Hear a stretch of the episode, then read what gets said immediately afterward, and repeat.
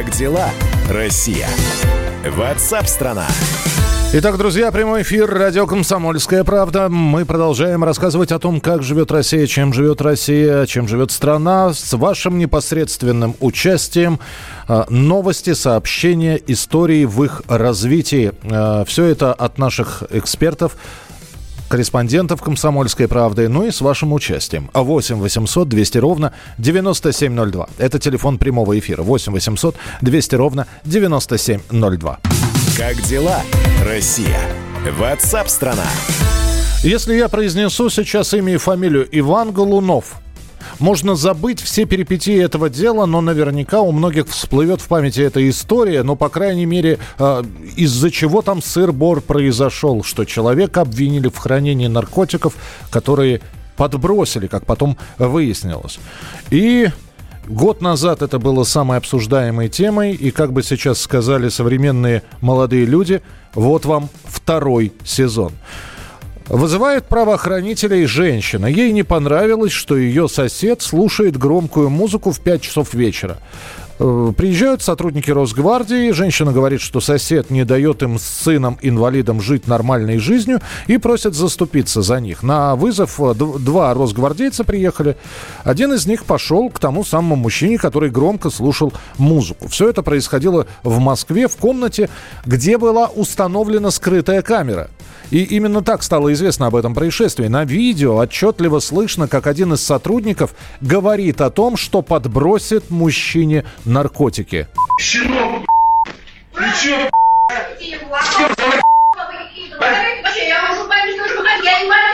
выпустить. не кричите. Закрой дверь. Дайте ему там свет.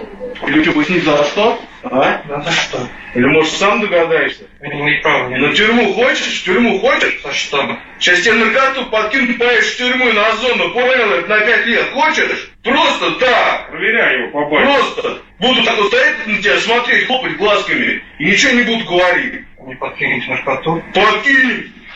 Хочешь? Я ничего не нарушил. Да что ты говоришь? Нарушено. Нарушено. Закон города Москвы. Какой закон города Москвы нарушили, так и не, стали, э, не, не стало известно. Мы обратились за официальным комментарием в Росгвардию. Представитель ведомства Валерий Грибакин сообщил о том, что сотрудника быстро идентифицировали и уволили из рядов Росгвардии. В Росгвардии обратили внимание на данное видео еще до того, как его стали активно обсуждать в сети. Руководством столичного управления внедомственной охраны незамедлительно была назначена и проведена служебная проверка, по итогам которой принято решение. В связи с недопустимым поведением сотрудника Росгвардии уже подписан приказ об его увольнении. Э, Справедливость восторжествовала. Кажется. Но вот у нас на прямой связи журналист, член Совета по правам человека Екатерина Винокурова. Екатерина, приветствую, здравствуйте. Здравствуйте. Ну, э, история завершена. Финал. Точка. Вы знаете, к сожалению, в российских реалиях история завершена, но я считаю, что на самом деле, конечно же, наказание для сотрудника недостаточное, потому что мы видим, как людей сажают там за брошенный пластиковый стаканчик эм, в сторону сотрудников Росгвардии. И я считаю, что если у нас сотрудники полиции, сотрудники Росгвардии являются спецсубъектами, которые, значит, такие нежные, что их нельзя не оскорблять, не бить, то э, со своей стороны они должны нести ответственность за малейший косой взгляд в сторону граждан э, просто красную. И данный сотрудник должен показательно сесть в тюрьму. Вот. Плюс второй момент, это мне стало интересно, откуда такой, э, вот по делу Голунова, да, там по сегодняшнему делу, а откуда у этих людей такой свободный доступ к наркотикам. Мне бы не хотелось, э, чтобы у сотрудников силовых ведомств был бесконтрольный доступ к наркотическим веществам, которые они могут подкидывать. Екатерина, самое ведь главное, э, что человека уволили, его не... Я не знаю, по какой статье, но кто у нас сейчас заглядывает в трудовую книжку? И завтра этот, ну, молодой, относительно здоровый человек устроится снова в, в- в- в другое отделение, будет, э, я не знаю, разъезжать на машине и патрулировать улицы, станет участковым. Нет у нас в стране такого, э, такой штуки, как черная метка или запрет заниматься э, после того, что случилось, запрет заниматься этим видом деятельности навсегда, пожизненно. Ну, вы знаете, это происходит в случае, если происходит суд, да, я повторяю, я считаю, что наказание абсолютно недостаточное, учитывая, опять же, огромные претензии тех же самых москвичей к, действиям силовых структур этой весной, да, ну, в карантинных реалиях. Я считаю, что данный человек должен сесть в тюрьму, потому что если они хотят иметь какие-то права, да, то у них в ответ должны быть обязанности. Я сейчас из того, что я вижу по деятельности той же Росгвардии, да, там того же МВД, я не вижу уважительного отношения этих людей к своим обязанностям. И давайте устроим действительно как бы процессы, э, не единичные, которые им напомнят о том, что малейшее нарушение прав человека со стороны э, силовых структур должно кратно караться. Опять же, видите, у нас сегодня еще есть новое видео э, про Калининград, где тоже э, больше года назад человека держали пристегнутым в батарее, пока он не обварился кипятком насмерть. И это, это было МВД. Вот давайте начинать разбираться, давайте этих людей судить. Я считаю, что угроза подкинуть наркотики является поводом для того, чтобы человек сел в тюрьму. Спасибо большое. Журналист, член Совета по правам человека Екатерина Винокурова была у нас в эфире. В этой истории удивляет, ну, даже не удивляет не то, что вы пишете «уволили задним числом». Уволили и уволили. Я тоже несколько удивлен, что все это произошло ну, достаточно быстро. Видео только-только появилось, ну вот лично я его посмотрел полтора часа назад, появилось оно сегодня утром, и уже быстро проведено, значит, какое-то служебное раз. Я прошу прощения, а уволить это и все? А привлечь, э, ну, действительно была угроза. И она прозвучала, и ее слышно на видео. Вот так вот просто взять и, э, знаете, был человек, ну, был сотрудник, и нет сотрудника. Нет сотрудника, нет проблем. Э, одного уволили, тысячи остались. Но, вы знаете, в этой истории даже есть небольшое ответвление, потому что в интервью журналистам мужчина, которому росгвардеец угрожал подкинуть наркотики, э, вот этот вот мужчина, которому угрожали, он рассказал, что его еще и ударили. Но инцидент исчерпан. Наши коллеги из Лайфа как раз поговорили с э, этим человеком. Его зовут Александр. Ну и вот что он сказал. Сотрудник, который мне угрожал, он повел себя некорректно, он попросил меня объяснить, что я нарушаю. На мои слова о том, что я ничего не нарушаю, поскольку время половины пятого дня и нарушений нет, это ему не понравилось. Еще ему очень не понравилось, что я попросил его общаться на «вы». Вот этот сотрудник полиции, который сейчас уволен, он ударил меня не сильно, но ударил. А, соответственно, после этого я инстинктивно зашел в свою комнату, где уже была камера. Меня не запугивали. Ко мне приехали, приехало руководство э, этих сотрудников, и мы с ними обсудили решение этого вопроса. Они нашли то решение, которое меня устроило. Человека уволили по статье, другому человеку дали неполное соответствие. Я считаю, что на этом инцидент полностью исчерпан. Э, ваше сообщение. А этот молодой сопляк потише не может слушать музыку? Слушайте, ну, опять же, а если бы, ну хорошо, не музыка, это перфоратор, у него дома бы ремонт шел, циклевальная машина бы работала. Неважно. Э, в общем-то, у нас есть действительно закон о тишине, который строго определяет часы, после которых не, нельзя шуметь, или во время которых нельзя шуметь. Технически он ничего не нарушал. Мог ли он громко слушать? Наверное, мог. Мог потише ее слушать, мог погромче ее слушать. Вот. Создавало это дискомфорт для соседей? Ну, видимо, создавало. Но если вы... Я на секундочку сейчас вернусь к той самой первой записи. Обратите внимание, э, там вот эти вот запиканные... Вот женщина вызвала сотрудников Росгвардии, запиканные моменты, это она разговаривает, вернее, кричит на этого парня матом. Вот еще фрагмент, кусочек буквально. Щенок, ты че, то есть э, матом кричит ее сын, инвалид, и а, она, которая вызвала Росгвардию. Ну вот такая вот история. Будет ли у нее продолжение? Скорее всего, нет, потому что, э, по словам Александра, инцидент исчерпан. Ну, а у меня еще есть небольшая информация для вас. Радио «Комсомольская правда». Друзья, прямо сейчас на сайте fm.kp.ru в разделе «Деловые пятницы» и в нашем YouTube-канале пройдет вторая сессия агрофорума с представителями власти, предпринимателями и руководителями крупного бизнеса. Эту часть агрофорума проведет мой коллега, ведущий радио «Комсомольская правда» Антон Челышев. И в ходе э, разговора эксперты продолжат обсуждение продовольственного будущего нашей страны, ну и каждого из нас. Если будущее у фермерских хозяйств. Каким будет урожай. Что ждет агротуризм и стоит ли ждать поддержки от государства? Заходите, смотрите, а самое главное, задавайте свои вопросы. Вы подключаетесь к трансляции и задаете свои вопросы экспертам в комментариях. Еще раз, трансляцию вы можете найти на сайте fm.kp.ru в разделе «Деловые пятницы» или находите наш YouTube-канал «Радио Комсомольская правда». Там также и трансляция идет, и комментарии свои вы можете оставлять.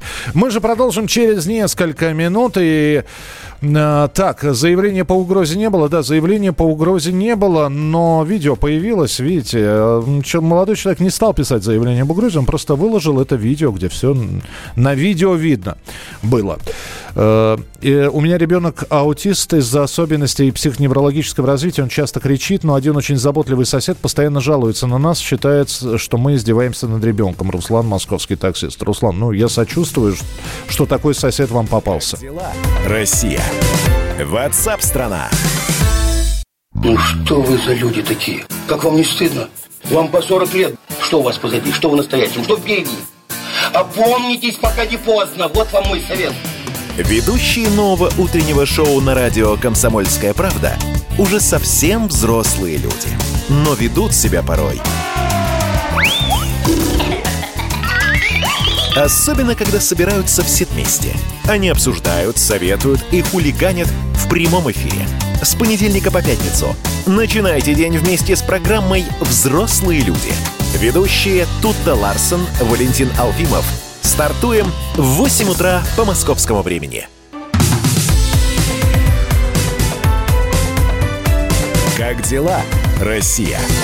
Ватсап-страна! Друзья, продолжаем прямой эфир. Спасибо, что присылаете свои сообщения. 8967 200 ровно 9702. А, соседка на соседа орала из-за из игры на пианино днем. Причем, это Яша написал. Это возвращаясь к истории о том, что, да, сотрудники Росгвардии по вызову пришли, дескать, молодой человек громко слушал музыку, и сотрудники Росгвардии, ну, один из них сказал, в тюрьму захотел, мы тебе сейчас наркотики подбросим. Больше этот человек не сотрудник Росгвардии. Ну, а, знаете, вот эти вот соседские войны, шум, э, Поверьте мне, человеку, который прожил э, все, в общем, весь свой подростковый возраст э, в доме, где на верхнем этаже мальчик играл на тубе, я знаю, что это такое, но тем не менее как-то договаривались, не вызывая милицию и не переходя на личности, уж тем более без угроз. Ну а мы продолжим. Как дела, Россия? Ватсап-страна! Программа льготной ипотеки под 6,5% может быть расширена, чтобы ее можно было взять не только в случае долевого строительства. Правительство прорабатывает этот вопрос, заявил вице-премьер Андрей Белоусов. Сейчас, напомню, 6,5% распределяются только на те объекты жилые, которые приобретены на первичном рынке у застройщиков и в том случае, если это долевое строительство. Вот о том, что сейчас именно много начнется строить, хотя не совсем понятно, а что будет с рынком недвижимости, потому что предсказаний большое количество. И никто с определенностью или с большой долей вероятности не может сказать, а что будет жилье, дешеветь или дорожать. В общем-то, то, что строительство у нас ведется, да. То, что э, хотят расширить ипотеку, это, наверное, хорошо. А вот сделают ли на самом деле? На прямой связи со студией вице-президент Российской гильдии риэлторов Григорий Полторак. Григорий Витальевич, здравствуйте. Здравствуйте. Если программа будет расширена, и вот эти вот 6,5%, хотя наши слушатели пишут, что и этого многовато, повысится ли спрос на жилье? Ну, вы знаете, на самом деле я не соглашусь с тем, что это многовато. Это на самом деле очень хорошая ставка. Вообще все, что ниже 10% при нашей жизни, при нашем уровне реальной инфляции, это хорошо. 6,5% это замечательно. Ну, после 12, да. да. это И, очень ну, неплохо. практически это вдвое э, ниже, это очень хорошо. Тут другой вопрос, э, ну, понимаете, в деталях же все нюансы, да. Да. Вот. И, э, наверное, вы обратили внимание, что это не касается Москвы и Санкт-Петербурга. Ну, то есть это регионы, где мало объектов новостроек. То есть идея такая, почему вообще все это возникло. Есть регионы, где строится довольно мало, а потребности у людей есть везде, поэтому давайте мы дадим им возможность на вторичном рынке. Поэтому это не про Москву, это не про Питер, э, не про те рынки, где представлены э, достаточно хорошо объекты нового строительства, есть что купить из новостроек. То есть это мера не столько, э, в общем-то, поддержки э, уже застройщиков, сколько... Мера э, оживления строительной деятельности, да? ну да. Поэтому э, вот как бы э, это первый нюанс. Второй нюанс, что ведь никто не отменяет первоначального взноса. И в условиях, когда э, граждане уже тут поголодали в смысле доходов, э, поиздержались несколько на э, протяжении вот этого периода двух-трех месяцев. Э, поэтому тут тоже вопрос, ведь надо иметь эти самые 20 как минимум процентов первоначального взноса, и нужно быть уверенным, что дальше все будет нормально. Это правда, А да. С этим вообще никакой уверенности нет, потому что, безусловно, экономике нанесен очень серьезный э, урон. И та, и та не, не самая большая финансовая подушечка, которая была А, у каждого да. из нас, она очень сильно поистощ... Подпустили её, по- да. подостащилась, согласен. Совершенно верно. И третий нюанс, он связан с тем, что, э, понимаете, что 6,5% это не рыночная э, стоимость кредита. Значит, это будет, э, по сути, субсидироваться государством. А что такое государством? Э, ну, это вот те самые закрома Родины, из которых, в общем-то, финансируется все остальное.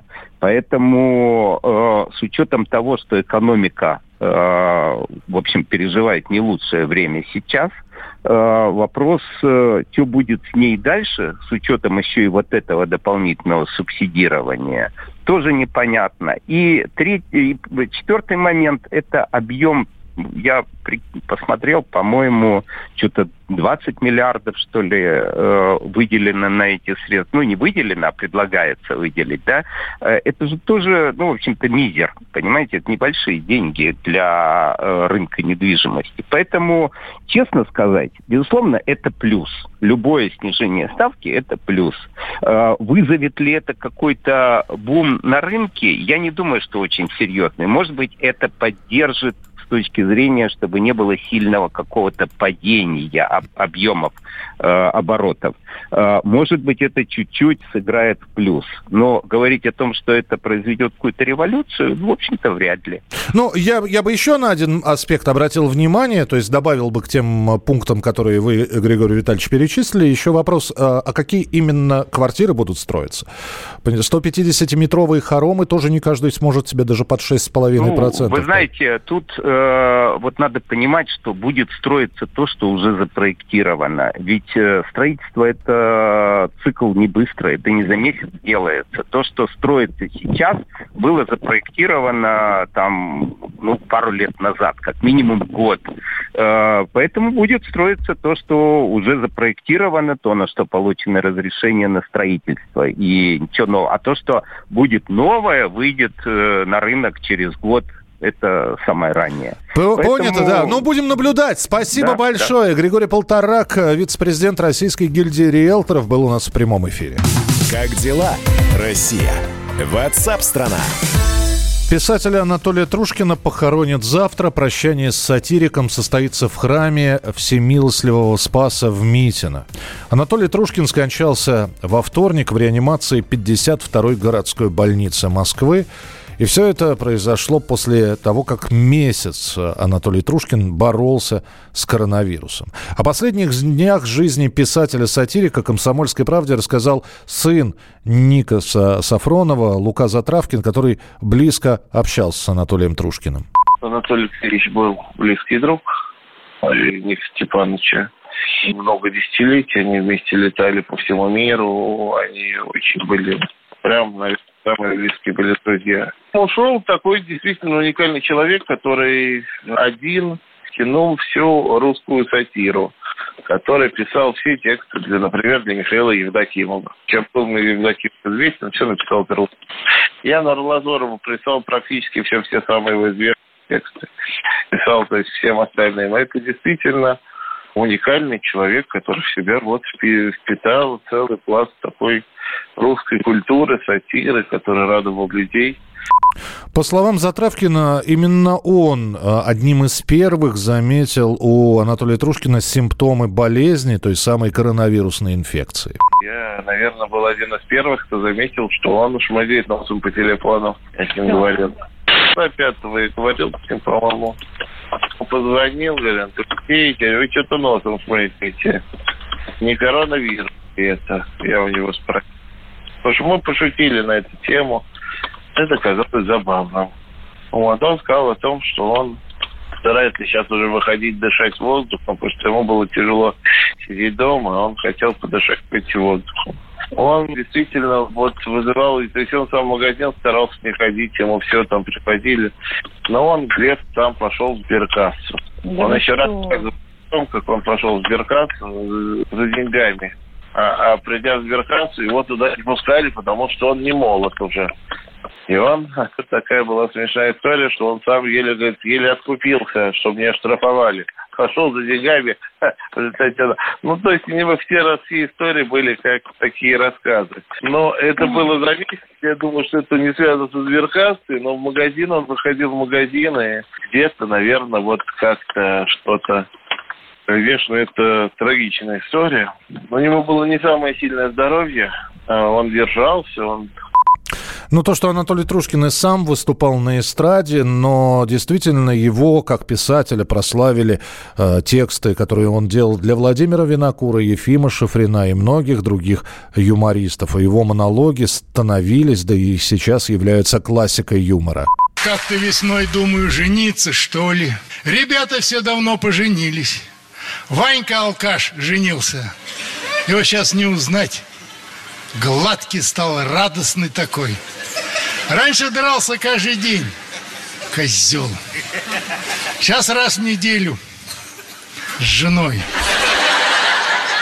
Петька дурачок уже седьмой раз женится. Ничего себе дурачок, да? Седьмой раз уже на одной и той же. Леха, блин, и тот женился. Представляешь? Вот такой шипздик. 40 килограмм с документами. Его летом из-за ботвы не видно. А взял себе что ты? Обхватить не может. Ага, не сходятся руки у него. Жадность-то. Бегает вокруг, трясется весь от радости. Я еще той весной хотел жениться, а разобрали всех девок-то, ёпарасоте. Анатолий Трушкин э, в нашем эфире, его монолог. Э, завтра состоится прощание, э, и похоронят его. Прощание состоится и гражданская панихида в храме Всемилостливого Спаса в Митино. Мы продолжим программу WhatsApp страна на радио «Комсомольская правда». Оставайтесь с нами, есть еще темы, которые хотелось бы с вами вместе обсудить. Как дела, Россия? WhatsApp страна Георгий Бофт. Политолог, журналист, магистр Колумбийского университета, обладатель премии «Золотое перо России» и ведущий радио «Комсомольская правда». Авторскую программу Георгия Георгиевича «Бофт знает». Слушайте каждый четверг в 17.00 по московскому времени. А что такое деньги по сравнению с большой геополитикой? Мы денег тут не считаем.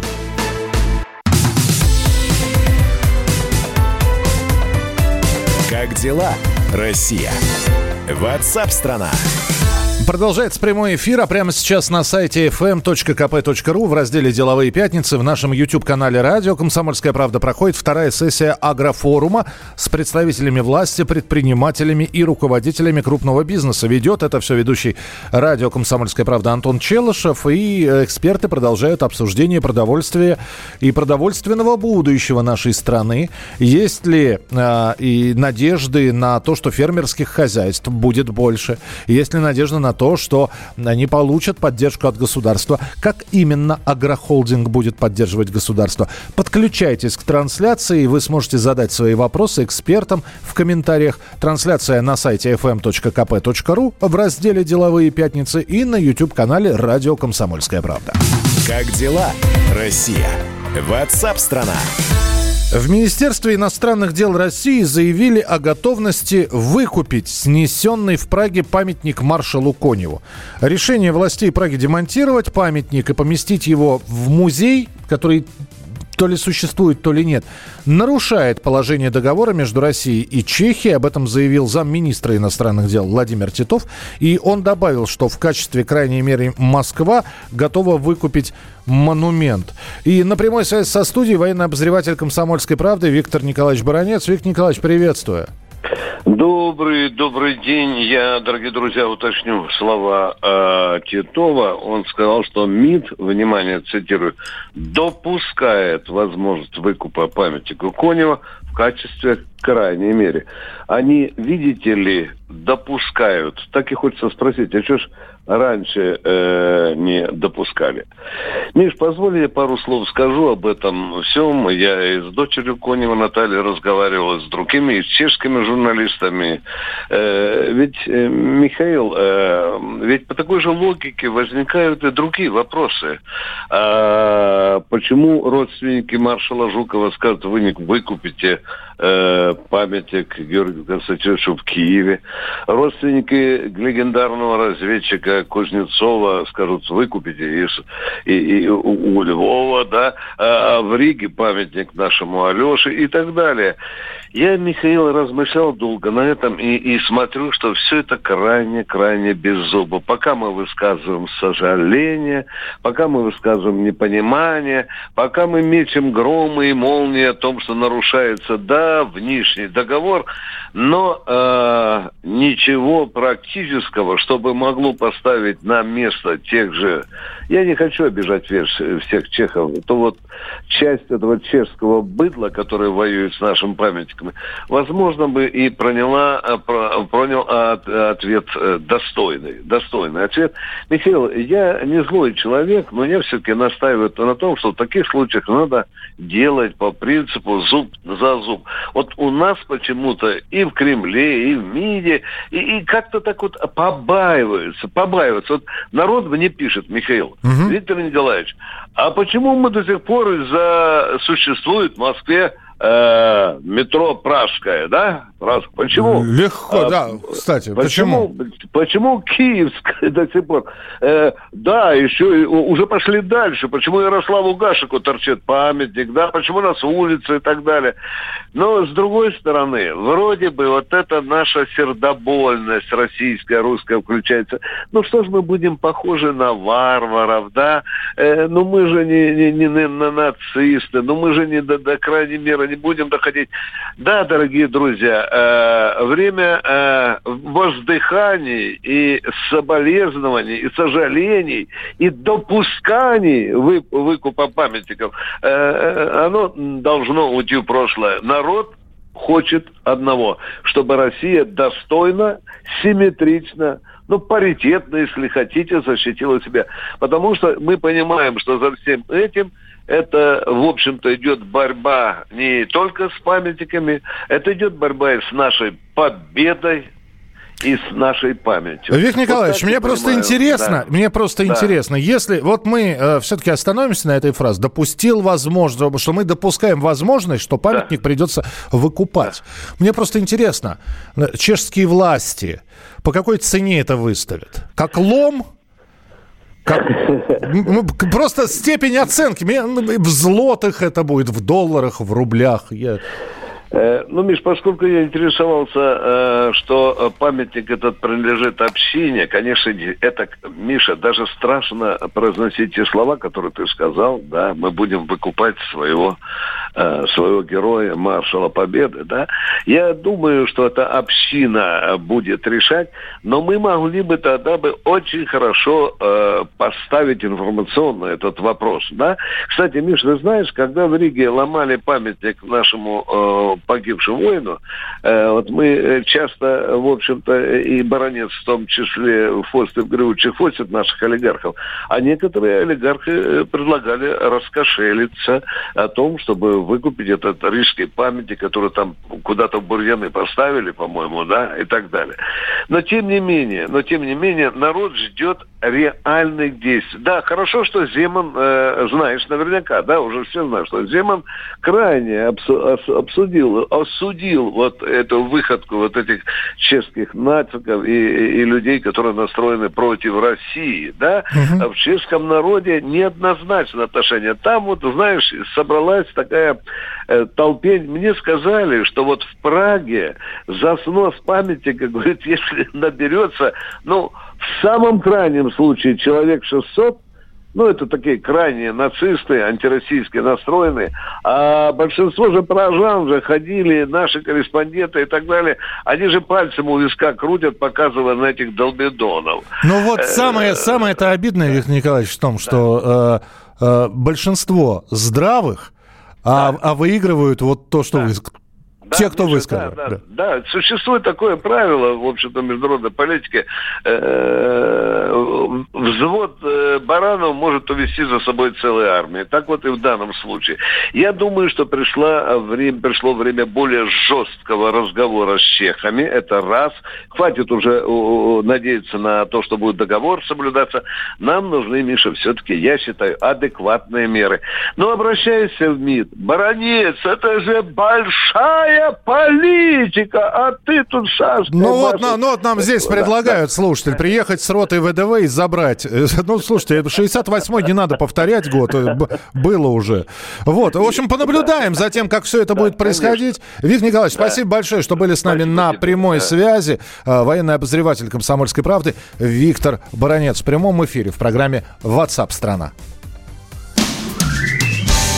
Миг изменился мир Липкий страх сломил Сознание возможных жертв полетов стал Двигатель устал и для меня пуста. Команда старого автопилота. Пуст Вылетан ресурс, но я помню курс И все углы Из последних сил. Жгу свой керосин Чтоб на земле не превратиться в факел. Лент, сколько белых лент Здесь за 30 лет. Нашита мной на синем платье небо грусть Смерти не боюсь Если разобьюсь То может кто следом свист. Все быстрее вниз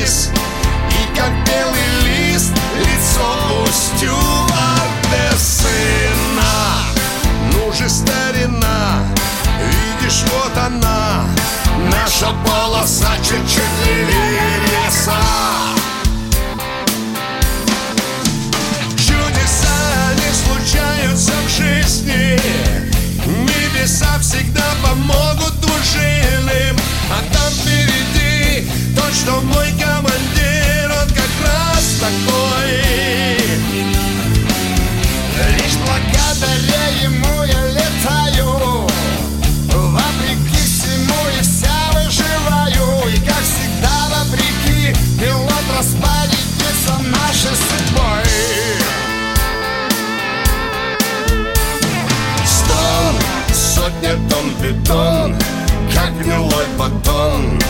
Ложусь по трене, нож собравшись с духом. Трап!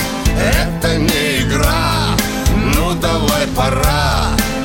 Не дай Господь, чтоб полохнуло брюхо. Все, я опять спасен Нас несет, но ноги знают дело туго. Стоп, салит кровью лоб. Снова повезло. Но это Кремль не твоя заслуга.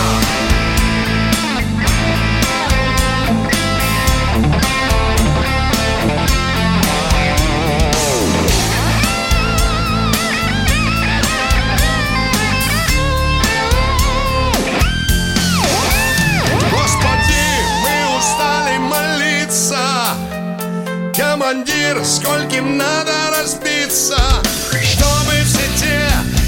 больших министерств полюбили нас. Больше, чем ночные клубы бездельни Больше, чем разрушание денег. Чтобы в полетах, посадок и взлетов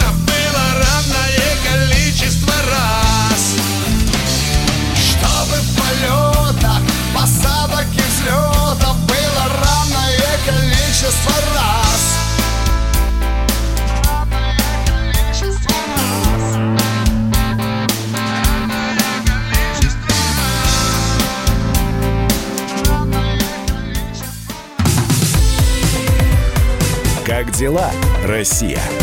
Ватсап-страна! Физкульт-привет, страна! Как ты? Сидишь дома? Хочется подвигаться? Мастер спорта, фитнес-эксперт, автор книги «Хватит жрать и лениться» Эдуард Коневский расскажет, как не набрать лишние килограммы в изоляции, как правильно заниматься фитнесом в домашних условиях, может ли спорт быть опасным и как сделать его полезным. О здоровом образе жизни актуально, но не навязчиво. Не ленитесь, подключайтесь. По субботам в 10 утра по Москве. На радио «Комсомольская правда».